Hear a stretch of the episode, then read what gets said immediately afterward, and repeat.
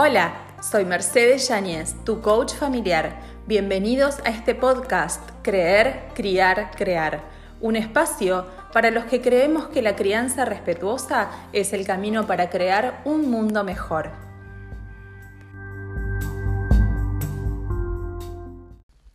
Hola, bienvenido al episodio número 7, las seis diferencias entre castigos y consecuencias. Quiero darte estas diferencias de manera muy práctica, muy clara, a modo de ejemplos, para que te resulte más fácil después aplicarlas en tu día a día y puedas identificar muy bien esta eh, diferencia que hay entre el castigo, la amenaza, el chantaje y lo que intentamos eh, practicar eh, como herramienta de crianza respetuosa, que son las consecuencias. Diferencia número uno. El castigo no se relaciona con lo que está pasando. Por ejemplo, ¿cómo puede ser? No hiciste la tarea. Te quedas sin tablet.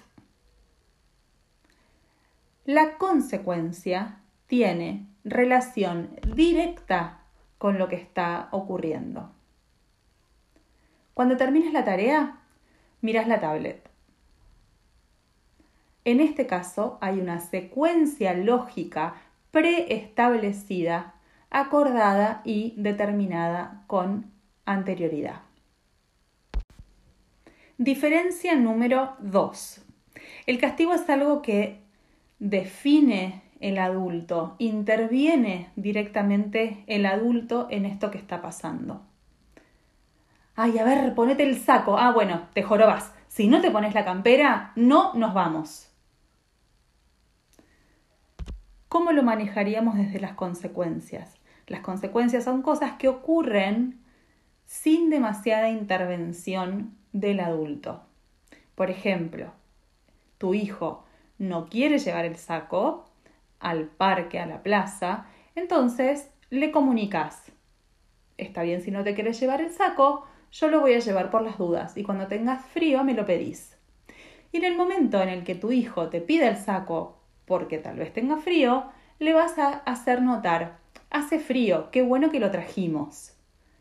Y te vas a coser la boca y vas a evitar el sermón, el aleccionamiento, el mamá siempre sabe lo que es bueno para vos, eh, etc.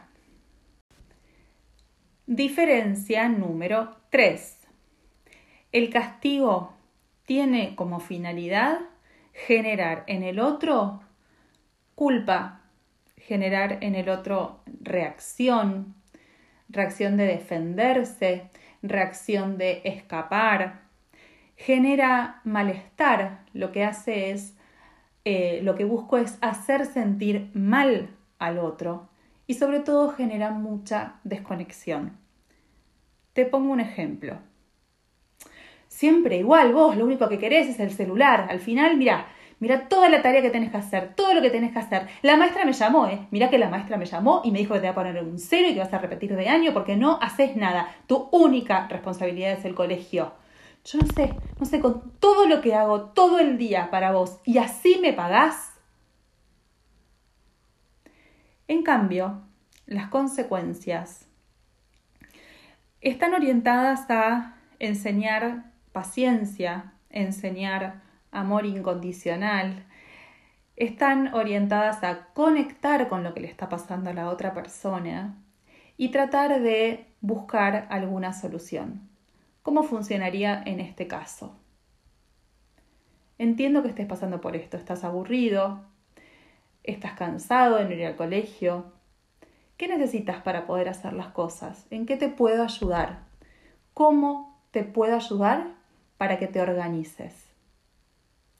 En este caso, lo que estoy haciendo es generar un espacio de diálogo en donde voy a escuchar a mi hijo, a mi hija, sin aleccionar, sin juzgar, simplemente ayudando a encontrar una solución.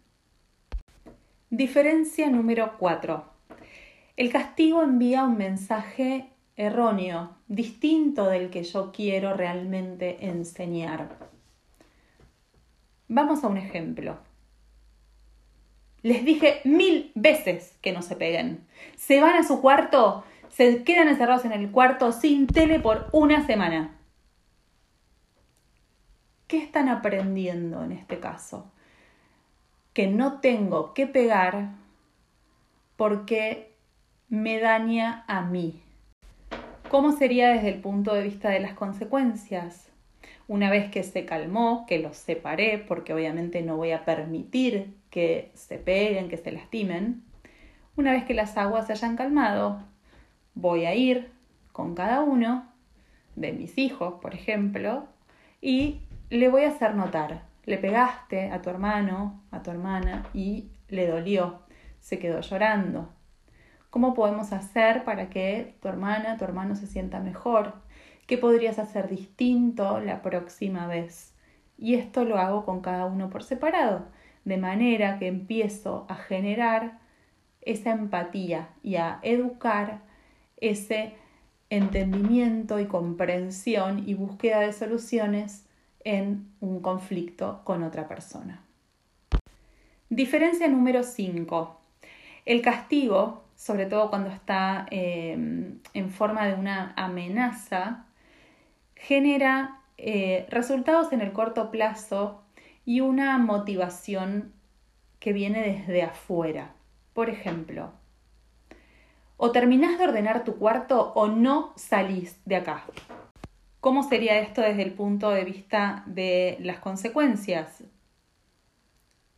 ¿Querés ordenar tu cuarto ahora o querés ordenar tu cuarto cuando vuelvas de jugar?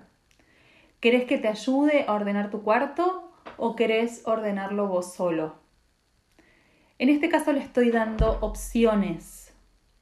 ¿Para qué? Para fomentar el desarrollo de hábitos, de habilidades y estimular el desarrollo de la responsabilidad en el momento en el que se cumpla este, esto que yo le pedí y, que cumpla esto con lo que se comprometió, que fue ordenar su cuarto, eh, podré entonces comentarle, lo lograste, pudiste ordenar tu cuarto y ahora se ve mucho más lindo o se siente más lindo caminar por acá. ¿Cómo lo sentís vos? Y de esta manera voy a estar generando esta motivación intrínseca, que es eh, poder reconocerme valioso, poder confiar en mis habilidades y poder confiar en que eh, puedo asumir compromisos. Y por último, la última diferencia es algo que me encanta y que me parece clave, clave a la hora de dirigirnos a nuestros hijos. Un castigo, una amenaza, un grito, ciertamente nunca lo replicaríamos con otro adulto. Y seguramente no nos atreveríamos a usarlo tampoco con un niño que no fuera nuestro hijo. Viene una visita a tu casa y derrama una copa de vino. ¿Qué le dirías? Ay, pero qué bruta, siempre la misma, siempre rompes todo, ¿no te das cuenta que estaba la copa ahí al borde? ¿Cómo no mirás a dónde pones la mano? ¿Se les ocurriría decirle algo así a otro adulto? O le dirían más bien algo como, ay, no te preocupes, fue un accidente, déjame que yo lo limpio, no te hagas problema. Claro, ¿verdad? Esa sería la respuesta. Y esa sería la misma respuesta que le deberíamos dar a alguno de nuestros hijos si comete algún error semejante, como volcar el vaso de leche, volcar el agua, romper algo accidentalmente. En este caso, cuando se trata de nuestros hijos, la consecuencia sería que nos ayuden a reparar ese error. ¿Sí? A, limpiar, por ejemplo, por supuesto si hay vidrios no, pero si se derramó algo, que busquen el trapo, eh, que nos ayuden a acomodar, etc. Entonces, para resumir, lo que te planteo acá son tres tipos de consecuencias. Por un lado tenemos las consecuencias naturales, que son aquellas que van a ocurrir sin nuestra intervención. No me llevo el saco y hace frío, voy a tener frío. Es algo natural. Por otro lado, están las consecuencias lógicas, que tienen que ver en general con secuencias de acciones. Eh, primero hacemos la tarea y cuando termines eso, entonces miras los electrónicos. Eh, primero nos lavamos los dientes y cuando termines de lavarte los dientes, entonces te acompaño a la cama y te cuento un cuento. Hay una secuencia lógica. Y tercero, las consecuencias de solución, que es hacer partícipe a mi hijo de encontrar la solución, por ejemplo, en una pelea, por ejemplo, eh, en qué momento del día quiere hacer tal o cual cosa y que se comprometa con eso, eh, o por ejemplo, eh, si rompe algo que nos ayude a repararlo. Entonces, utilizando estas consecuencias o estas estrategias, vas a poder lograr una mayor conexión y vas a poder lograr que tu hijo tenga más ganas de colaborar y esté más motivado para escucharte y para hacer aquello que vos le pedís o aquello que han acordado. Y el último punto importante que quiero destacar es que tenemos que abrir nuestra mente a que no todas las cosas que no nos gustan de nuestros hijos requieren una consecuencia. No todas las veces que ellos hacen algo mal, y lo pongo súper entre comillas, es algo que realmente requiere de una intervención por nuestra parte. Espero que esto te sirva, repásalo, vuélvelo a escuchar, toma nota y ponete creativa, ponete creativo y ponete a pensar qué cosas ocurren en tu casa normalmente que requerirían de alguna de estas estrategias. Te dejo un abrazo, déjame comentarios en el post de Instagram que va a estar saliendo en un rato y eh, seguimos la conversación ahí. Gracias.